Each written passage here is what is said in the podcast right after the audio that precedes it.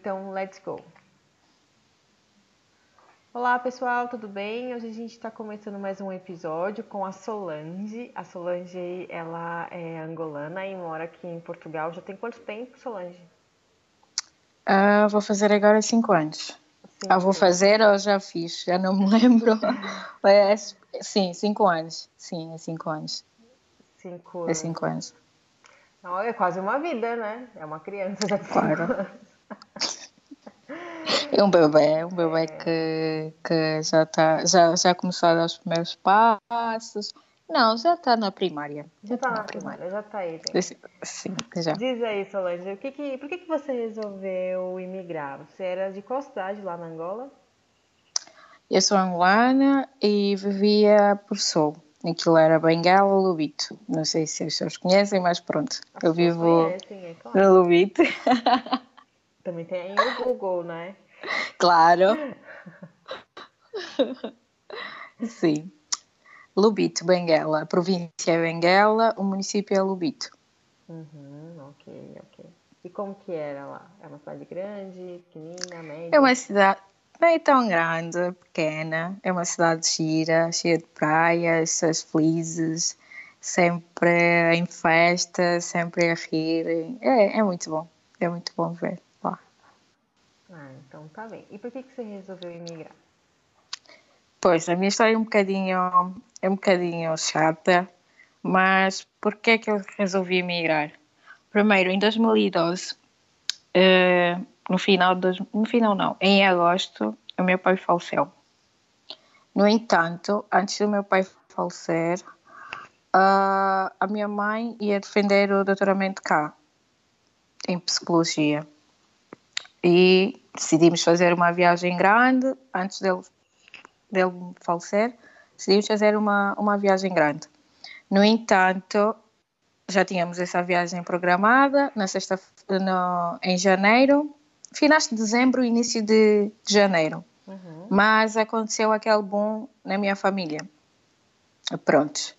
No entanto, em África, normalmente o, o, o óbito em si, ou o funeral, ou qualquer coisa, não sei como é que.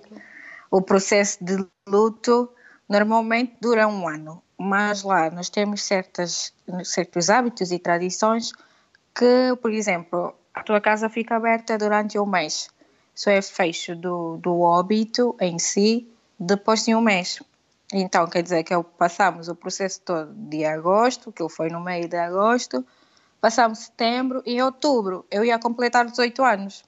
Uhum. Ia completar 18 anos, passamos aquilo, começamos a preparar a viagem e primeiro vim mesmo para cá para acompanhar a minha mãe. A minha mãe e as minhas irmãs e também para a gente sair um bocadinho de lá que as coisas não estavam fáceis e acompanhei a minha mãe para vir para cá. Entanto, conhecemos, ficamos lá, a minha mãe defendeu e tudo. Deu certo. Deu certo, teve a melhor nota, eu para todas felizes e tudo mais. E foi, mas epa, alguma coisa, eu era muito amiga do meu pai, eu era muito chegada ao meu pai e eu passei por uma fase de luto muito complicada. Eu não sou daquelas pessoas, imagina, que fico todos os dias a chorar, mas eu prefiro me isolar. Uhum. Então foi dali que surgiu essa ideia na minha cabeça de ficar em Portugal. Uhum. Então, em janeiro, estávamos cá e eu vir para a minha mãe assim: Olha, mãe, o que é que achas de eu, de eu ficar? Minha mãe, ficar? E eu, sim. E ela, Tá bem, eu disse, ah, sim, já estava já, já no segundo ano da faculdade, comecei a estudar muito cedo, já estava no segundo ano da faculdade, comecei a investigar, fomos para várias faculdades à procura do curso e lá encontramos. No entanto, fiz as contas eu e vi que a diferença, antigamente ainda, cinco anos atrás, a diferença dinheiro que eu ia gastar lá, que eu estava a gastar lá e o dinheiro que eu estou a gastar cá, era quase a mesma coisa. Aumentava mais 100 euros ou 200 euros, mas dava bem para ficar cá e ter uma vida tranquila.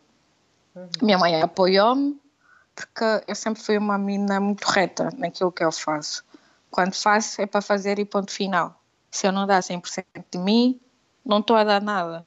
Então foi tipo assim, lá voltei para Angola em fevereiro, tratei os meus documentos super rápido, uma amiga minha que namorava com um português ajudou-me, uh, pediu, deu-me a carta de chamada, fez uma carta de chamada, eu fui para a embaixada e tudo, tinha 18 aninhos. E em março, lembro-me, em março estava tudo pronto, aquilo foi super rápido.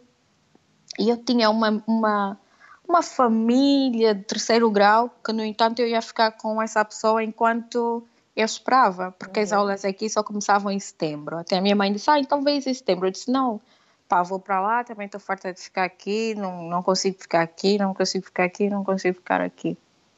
Então foi assim. Uh, em março uh, fui, né? Tinha 18 anos e, e a minha mãe vira-se para mim e diz as mesmas palavras que a minha avó disse à minha mãe no tempo de guerra. Olha, Solange, eu estou a te pôr nesse avião. É para estudar, mas é para estudar a sério. E eu, oh mãe, assim, eu vou fazer um curso de engenharia.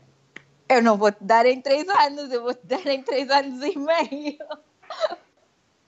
três anos e meio. E eu, oh mãe, vai lá, por favor. E ela, tá bem, eu confio em ti. Peguei, eu vou sozinha, eu vou, tipo, estou lá a morrer. Eu nunca tinha feito uma viagem internacional, tipo, sozinha. Tipo, sempre fui acompanhada com os meus pais. E eu, ai meu Deus, o que é que eu faço? Mas correu super bem, lá vieram buscar no aeroporto e foi assim que eu emigrei. E aí você ficou no... com essa parte da tua essa... família? Aquilo não é bem. É uma família mesmo do quarto e quinto grau. Pois houve muitos problemas, houve muitos problemas. Eu nem fiquei lá.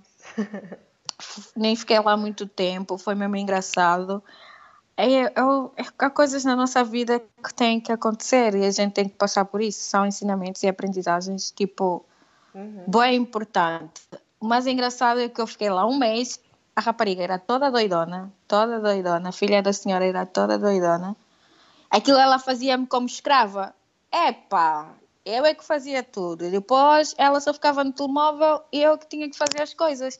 Ainda depois dizia que eu não fazia as coisas direito. Oh! Aí eu estava mesmo a passar-me. Mas nisso tudo, como Deus é uma pessoa importante na minha vida, eu conheci uma rapariga. Ela chama-se Carolina. Uhum. Essa rapariga foi uma chave da minha vida. Conheci a Carolina e o pai da Carolina. Uhum. Conheci eles e tudo. Eles são portugueses. E Fomos sair uma vez, fomos tomar café e tudo, conversámos e tudo, tudo. O pai dele também queria emigrar para Angola, perguntou porquê, se eu, como é que era, como é que não era. Uma vez dessa estava farta de ficar na casa dessa família, desses familiares. E ela, tipo, e eu arrumo as minhas coisas, já ah, estou farta daqui, ligo para a minha mãe, olha mãe, tu sabes como é que eu sou, sou muito reta, eu quando as coisas não estão a dar, não estão a dar, não estão a dar. Mas, no entanto, eu vou, eu vou procurar um sítio, para vou ficar no hotel ou numa pensão, ou qualquer coisa assim, porque pá, eu não posso, não posso estar num sítio onde essas pessoas conseguem me derrubar psicologicamente. Eu não, não admito tudo, posso passar por tudo, mas me derrubar psicologicamente, não. Depois eu também, ela não gostava porque eu fazia um curso de pastelaria, curso de cozinha e pastelaria, eu entrava à uma da tarde e saía às 10 da noite. Era muito complicado e só tinha os fins de semana para, para dormir e, e ajudar a fazer as coisas. Se foi arrumar as minhas coisas, lembro bem, passei da casa dessa, dessa, desses familiares. A Carolina liga para mim: Solange, está tudo bem? E eu: Está tudo. Tipo, o que é que estás a fazer? Vamos tomar um café. E eu: não, não posso porque eu estou a mudar de casa. Estás a mudar de casa? Onde é que vais? Precisas de ajuda? Eu vou-te buscar e não sei o quê. E eu, não, tipo, não preciso de ajuda, estou bem, chamo um táxi, tipo, isso é rápido. Não, e vais ver aonde? Eu disse, não, agora vou ver, tipo, no hotel ou qualquer coisa, até encontrar casa. Uhum. E ela, estás doida, tu não vais, tu não sei o quê. Tipo, eu falo com o meu pai e eles vão te buscar. Falo, a minha casa é super grande, tu não tens noção, eu vivo numa casa enorme. tem espaço? E eu, não, não assisti. Ela veio até o sítio onde eu via, tipo, ajudou-me a tirar as coisas, levou-me para a casa dela. Sério, a casa dela era enorme, enorme. A família dela recebeu-me super bem, não tens noção. Os avós delas eram tão queridos. Eu vivia lá com eles e, tipo, era mesmo espetacular. E depois era engraçado, tipo, para mim é normal, mas há, há pessoas que vêm mal claro, né? Nós não somos, não, não agradamos sim, sim, todos. São culturas diferentes também. Né? E eu, eu sou negra e tudo mais, as pessoas tipo olhavam-me boa torto para mim e eles, calha nisso e não sei o quê. E era sempre, imagina, todo mundo branquinho e depois aparecia lá uma negrinha, pá, na foto, era muito engraçado.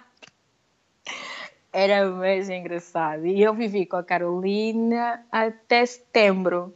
Eles foram me levar para a casa onde eu ia, foram, fui fazer a matrícula com eles, o pai dele levou-me e tudo. Epá, eles foram os meus anos da guarda mesmo, foram pessoas. pessoas Viajei com eles e tudo. Epá, foi o melhor momento que aconteceu na minha vida. Sim, e depois fui para, para o sítio onde eu ia estudar, em setembro. Foi assim. E aí deu certo depois, você ficou num, numa deu. e tudo. Fiquei numa casa, a faculdade disponibilizava a casa, fiquei com a casa. Epá, a minha história, eu não tenho, eu não, epá, claro que houve muitas coisas mais, passei racismo, passei pessoas que olhavam, olham-me até agora de, da torta direita, pessoas mesmo estúpidas, mas eu, eu não, eu sou uma pessoa, sei lá, não levo isso a peito, não tenho pena, tenho pena dessas pessoas realmente, porque elas não me conhecem, não sabem, e pelo tom de pele as pessoas tentam discriminar, tipo, é muito mal. Mas eu não sou daquelas, não sou daquelas pessoas que hum, isso me perturba nem um bocadinho. Não, não, não me aflige, tipo, a pessoa fica a falar e eu, tá bem, sim, ok, tenho pena de ti, yeah. pronto, sigo a minha vida. Foi. A, a escola também, é pá, foi algumas situações correram mal. Correram mal no sentido porque depois, o primeiro ano, segundo, no segundo, sim, no final do segundo, do segundo ano, Angola entrou em crise e começamos a ter muitos problemas de transferências de dinheiro e tudo mais, foi muito puxado. Mas também, epá, eu sempre encontrei pessoas boas na minha vida eu estudava de noite, eu não tenho, eu só tenho que ajoelhar e agradecer a Deus. Eu estudava de noite e tinha muito tempo livre, como não trabalhava, não fazia nada. Então, a minha mãe sempre foi católica. E a minha mãe, com a igreja, é tipo, só lá fosse a igreja, domingo, olha, tens que ir à igreja. Comecei, comecei a, a frequentar a igreja. Mas em Angola nós temos ainda a religião católica é aquele católico mesmo. Como é que eu posso dizer? aquele letra mesmo. Sim, aquele católico que faz tudo bíblico, tudo vamos a catequese todos os dias, tipo no final da tarde e tudo mais. Temos vários grupos, é para de oração e tudo. E a primeira coisa que, é para fui, fui até o padre, assisti o culto, fui até o padre e disse: não tem um, um, um grupo de, de orações ou de ler a Bíblia ou qualquer coisa assim. Ele disse: Olha, não, nós aqui não temos muito isso. E também se viste na, na missa, tipo, eram poucos jovens que estavam na missa. Uhum. Não temos isso, mas temos aqui o grupo coral. E eu, a sério, posso entrar no grupo coral, mas eu não sei cantar. Vai, vai, vai, vai no grupo coral, vai. Meu pai chama-se Padre Abílio. Vai, vai, vai, vai tá tudo bem. Eu fui pro grupo coral, cheguei mais cedo, fui para lá e comecei a cantar no grupo coral. Comecei a cantar no grupo coral, comecei a cantar no grupo coral. Se empolgando. Mesmo, conhecendo muita gente, as senhoras de lá, depois arranjei várias avós, várias avós, ai meu Deus. Tinham duas então, e tinha também uma, uma senhora lá, Maria, a senhora Maria, a Ana Maria, que é uma avó para mim. E tinha também a neta dela, e nós éramos da mesma idade, a Patrícia. E pá, aquelas as duas. Elas pertenciam num outro, num outro grupo coral, porque era dos reformados e tudo mais. E elas, tu tens uma grande voz, tu tens. tu tens que, que ir e não sei o quê. E eu, eu não sei cantar, tipo, é para quê? Quem canta os teus maus espantas. Eu venho para a igreja cantar para espantar os meus males. e elas, não, não, não. Aí, pegaram-me logo e levaram-me para o grupo rural. Aí comecei a participar, comecei a gostar a sério. Depois tínhamos um maestro, chama-se Pedro. O Pedro era, epa, era impecável. Ele trabalhava a tua voz como uma brincadeira, tipo, fazia bom exercício para trabalhar a voz, o diafragma, sempre, sempre, sempre. Mas estava sempre no coro. Viajava, viajava com coro até dizer chega. Os fins de semana, todos os fins de semana, a minha agenda estava cheia para ir cantar. Conheci Portugal, tipo, numa brincadeira, sempre aí sempre a conhecer os mais velhos, sempre no grupo dos mais velhos, sempre lá e tudo mais. gente a passear. Mesmo. Uma vez dessas, e depois as pessoas olhavam sempre mal porque aquele coro vinha sempre com uma negra atrás. Ai, a sério, e eu cagava naquilo, tipo, estava sempre feliz. Ai, não tenho mesmo família aqui, não tinha ninguém. É, pá, bora, bota, bora, vamos sempre. Uma vez dessa, essa rapariga, Patrícia, que eu falo sempre rapariga, no Brasil eu sei que é mau, mas aqui não é mau, por isso. Ai, fiquem tranquilos, pessoal. Uma menina. Não tem, não tem nenhum mal. Uh, ela, tipo, tem a mesma idade que eu e ela canta desde. Epa, vamos falar desde os 3 anos, 4 anos no coro, e ela tem uma voz fantástica. E nós éramos as duas, as pessoas mais jovens, tipo, daquele coro porque o resto era 60, 70, 80, 90 anos. Hum. Ela, uma vez dessa Patrícia, a Patrícia estava em Lisboa, aquilo era em Sines, o coro, e onde eu via. A Patrícia não dava para ir para, para, para o concerto que a gente tinha. E, epá, a Patrícia não dava, não dava, e ela fazia vários coros de várias músicas, era mesmo a, a corista principal. Perdão a corista principal. Uma dessas gira-se o pede para mim e diz assim: Olha, Solange, tu vais ser corista. E eu, não, eu não vou ficar em frente da multidão a cantar para todo mundo. Nem pensar. Estás doido? E eu, assim, todo mundo, não, tipo, todo mundo atrás de mim. Sim, sim, tu cantas mais uma E eu, não, não, eu não vou falar nenhum. Eu não vou cantar. Você está. Aí depois se eu gaguejar, se eu chegar lá em frente e correr mal, acha, dá um concerto e depois você vem toda atrás de mim.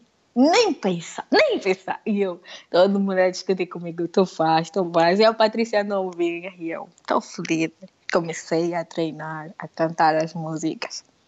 Eu dormia e acordava, só cantava aquelas músicas, não fazia mais nada. O dia inteiro a treinar. O dia inteiro a treinar, o dia inteiro. Ai, fomos a, a vendas novas. Era um concerto de Natal que a gente ia fazer vários. No entanto, a primeira música que eu ia cantar era I Sing Holy. Ai meu Deus. Tipo, para já chegarmos. Aquilo era mesmo aldeias, tipo, eram sítios mesmo bem pequeninos, estás a ver? E as uhum. pessoas normalmente, epá, nunca viram nenhum negro, é normal, há sítios que nunca viram. Pessoal, a aldeia aqui não é aquela coisa de índio, tá? Sim, mesmo. a aldeia é. são cidades mesmo pequeninas, assim. Sim, muito mesmo. Não tem lá quase nada, é aquela população ali fechada e tudo. Lá fomos, é para numa igreja lindíssima, lindíssima. É, só lá toda aflita, não poder mais. Lá o maestro começa a tocar o piano. E eu, aí é hoje, é hoje, é hoje, é hoje. As pessoas olharam bem da mal, tipo, imagina, uma igreja, tipo, bué cheia, as pessoas olharem mal, de repente o maestro começa a tocar o piano e eu saio do meu lugar, vou em frente e começo a cantar. Tipo, tu não tens noção. Tipo, a minha voz, epá, eu senti mesmo bem, eu cantei tão bem, tipo, no final toda a gente levantou-se, começou a aplaudir, tipo, uma coisa louca e eu, ah! Ai, cantou bem, caralho, foda esse cantor. Arrasou! Ai, todo mundo levantar, e tipo, os meus colegas agora, tipo, as senhoras, tipo, atrás, tipo, Solange, tipo, fantástico, tipo, eu fixe. Foi mesmo uma experiência pô, incrível, incrível mesmo, incrível. E assim foi. É, em Santo André, depois tenho, tenho pessoas que nunca vão sair da minha vida. A outra também é a Flor. Como disse, depois Angola entrou em crise e estava muito complicado enviar dinheiro, muito, muito complicado. Minha mãe já não sabia mais o que fazer e estava complicado. Tinha uma amiga minha que passávamos por tudo, chama-se Flor. E ela também levava-me, quando tinha tempo, ela era professora de fitness. Levava-me para qualquer lado para dar aulas de zumba que tu não tens noção. Eventos tipo cancro da mama e tudo mais, criança, dava sempre com ela. Tinha essas, tinha essas duas atividades, que é andar com ela ou o coro. Depois ela disse, Solange, está tá mesmo difícil, vamos à procura de emprego. Ela pegou no carro dela, fomos à procura de emprego, e lá contrataram e comecei a trabalhar num, num parque de diversões num restaurante. É para ganhava mais bem, consegui, consegui pagar as minhas propinas que faltavam, consegui pagar as coisas.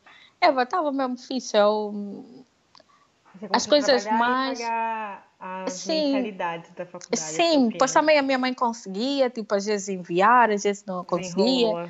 Mas também, estava bem porque trabalhava. Estava mesmo super bem porque trabalhava e e a minha amiga sempre aí ajudar-me e tudo mais.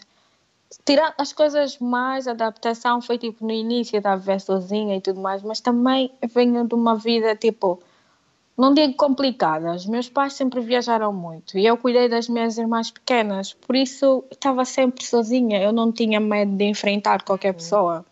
Por isso já venho com um aprendizado de vida tipo fora de normal, fora de normal mesmo. Uhum. Eu não tenho medo, não tenho medo de nada mesmo. Não tenho medo de ficar sozinha, não tenho medo de viver a minha vida. Tipo, adaptação, tipo ir ao hospital sozinha, isso já fazia e levava as minhas irmãs.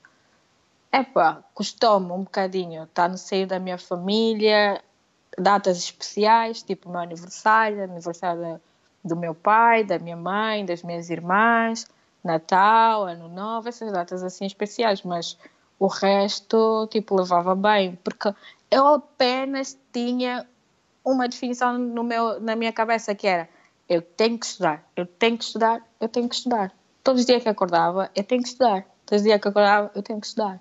Foi assim que eu, que eu não, não conseguia abaixo. E o que, que você mais gosta da, daqui, por exemplo, o novo país que você mora. Eu sei que tem coisas que você adora lá em Angola, mas o que, que você gosta aqui? A sua comida. Porque a, nossa comida com é, é, é, é, é acho que é muito parecida. É muito parecida. A comida e não só. A cultura em si também, gosto muito, aprendi muito também. Epá, as pessoas, enfim, tenho conhecido muitas pessoas especiais, também vou dizer as pessoas. Mas as pessoas que epá, tinham que passar no nosso caminho. É aquela pedra que, prontos, uhum. tínhamos que passar. Mas eu gosto, eu gosto de cá viver. Também conheço agora mesmo super bem Portugal, tipo como a palma da minha mãe. Quando vou para Angola, chega a um ponto que eu já, já já sinto aquela vontade de voltar. Já tipo, ai, quero ir para a minha casa, estou farta de estar aqui. Tipo, não é bem farta, porque aqui tenho a minha vida, tenho a minha casa, tenho as minhas coisas.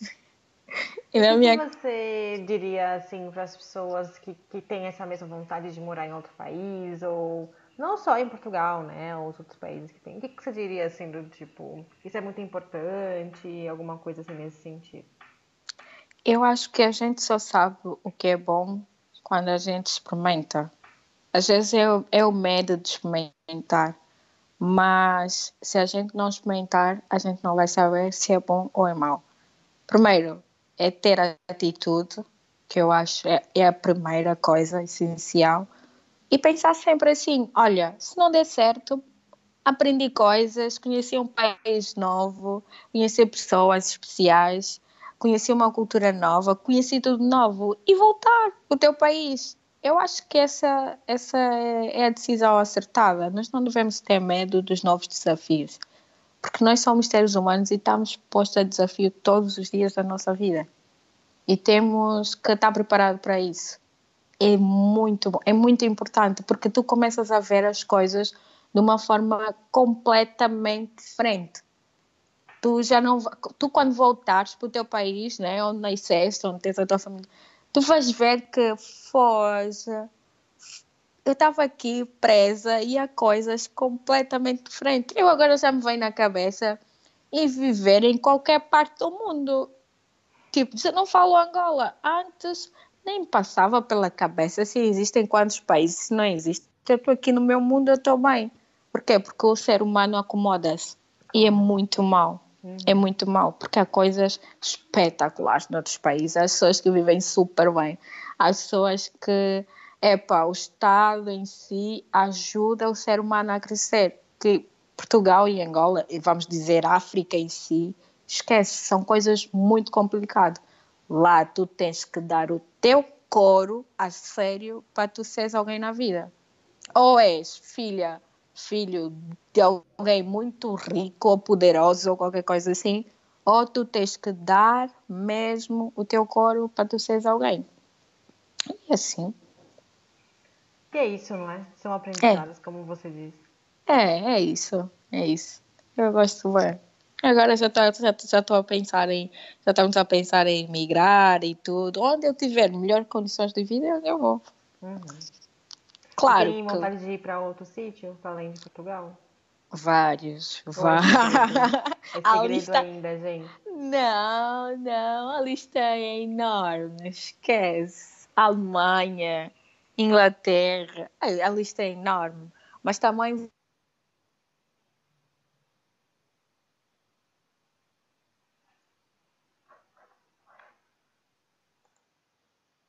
eu tenho a certeza, sim mas eu vou viver, estamos a dizer, em viver mesmo.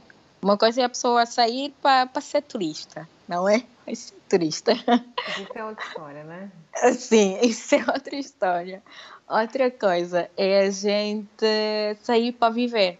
Tem que ser, primeiro tens que ver os prós e os contras, tens que tentar balancear as coisas, fazer um pé de meia assertivo, porque lá no, epá, nos primeiros meses vais ter que gastar dinheiro a sério, como casa, como pagar conta, tratar documentos. Epá, um dias ainda vais te perder, não vais saber andar de metro, vais ter que andar de táxi, são mais gastos. Uhum. Por é, isso tem sempre gastos que a gente não espera, né? Mesmo, Montar uma é casa, é. estar num novo lugar. Tudo, tudo mesmo. E agora o mundo conforme está, só até, até o ar que a gente respira a gente paga. É verdade. É verdade. Dióxido de carbono que tu paga, vamos falar no seguro, para a emissão do dióxido de carbono que tu mandas para a atmosfera, tu pagas no seguro. E estás a pagar o quê? A limpeza do ar. O ar que é que respiras. Por isso, esquece. Estou a mentir? Não, não estás. Tá bem, então, pessoal. Essa foi a Solange com a história dela. Ela é uma angolana muito incrível, tem um humor maravilhoso, como vocês podem, puderam perceber, não é? Solange, muitíssimo obrigada. De nada. papo Quando precisarem de falar comigo ou dizer mais alguma coisa, eu estou aqui disponível. É que o legal que vai ser que agora as pessoas vão ver a diferença do sotaque brasileiro com o sotaque, do sotaque da Angola também. Mesmo. É verdade. Não é? Não, eu ainda não falei, nem falei nenhum calão, acho eu, não sei. Eu acho que não também. Eu acho que não. É. Tá é. Obrigada, Solane. Tá bem, então. Beijinhos. Beijinho. Olá, pessoal, tudo bem? Hoje o episódio é sobre decisão. Esse tema é bem bacana, é bem interessante, porque a decisão ela está conosco em várias áreas da nossa vida, né? Aliás, desde quando a gente acorda, por exemplo, se você tomou uma decisão de comer um cereal ao invés de um pão, de qualquer maneira, mesmo que seja tola esse exemplo, é uma decisão. Então, quando a gente começa né, a fazer algumas decisões importantes na nossa vida, a gente começa a perceber o valor delas e o quanto elas são é, valiosas e sérias, né? Para as pessoas que vão morar no exterior, a decisão de ir embora do Brasil, sair de perto da família, sair de perto dos amigos, é uma decisão muito calorosa, uma decisão muito importante, né? Uma decisão que a pessoa tem que fazer ali de peito aberto. É uma decisão que cabe, então, a pessoa é, perceber, né? O que, que ela está indo fazer, para onde que ela está indo, né? E qual, como é o país que ela está indo. As decisões elas são muito valiosas e a gente nem percebe o real valor dela até que tudo acontece, né? Então, isso também é algo muito, muito importante de se perceber e se analisar, né? As pessoas que vão mudar de país, que decidiram então mudar, elas precisam de muita cautela, né, para se adaptar a essa nova, é, a nossa nova realidade, ao novo país, ao novo idioma. Essa decisão de mudar de emprego também, ela requer muito, né? Então, você sair de um trabalho e começar num outro ou procurar do zero é uma decisão que tem que ser pensada, né? Analisada. E para quem quer fazer isso, é preciso então de estratégia, de análise e perceber, né, o que que se deve fazer antes de tomar qualquer decisão. Ah, por impulso e se arrepender e até mesmo ter a frustração posteriormente. Então, as decisões, elas regem a nossa vida, mas é importante a gente ter cautela sobre elas e perceber qual que é a melhor maneira de colocar é, os objetivos dessas decisões em ação. Bom, pessoal, é isso. Hoje o podcast é sobre esse tema, um pouco mais objetivo, tá bem? Espero que vocês gostem e vamos continuar falando sobre as decisões da vida, tá bem? Beijinho, tchau, tchau.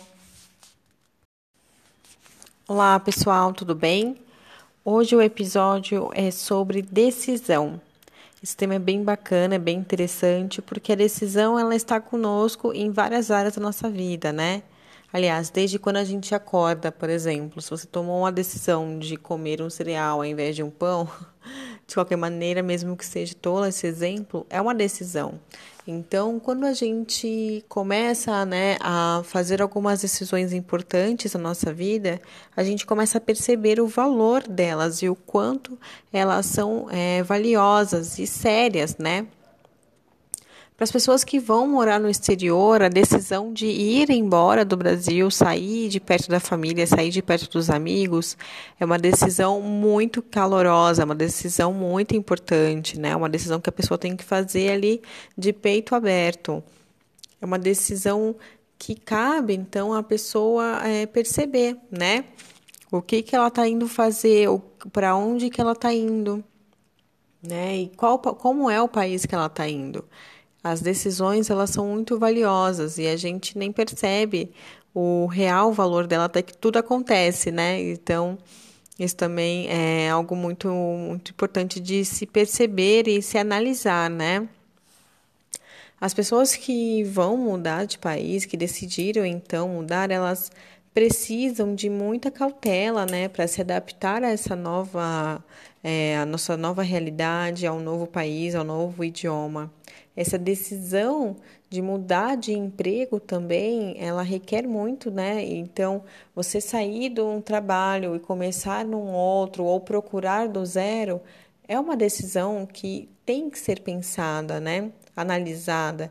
E para quem quer fazer isso, é preciso então de estratégia, de análise e perceber, né, o que que se deve fazer antes de tomar qualquer decisão ah, por impulso e se arrepender e até mesmo ter a frustração posteriormente. Então, as decisões, elas regem a nossa vida, mas é importante a gente ter cautela sobre elas e perceber qual que é a melhor maneira de colocar é, os objetivos dessas decisões em ação. Bom, pessoal, é isso. Hoje o podcast é sobre esse tema, um pouco mais objetivo, tá bem? Espero que vocês gostem e vamos continuar falando sobre as decisões da vida, tá bem? Beijinho, tchau, tchau.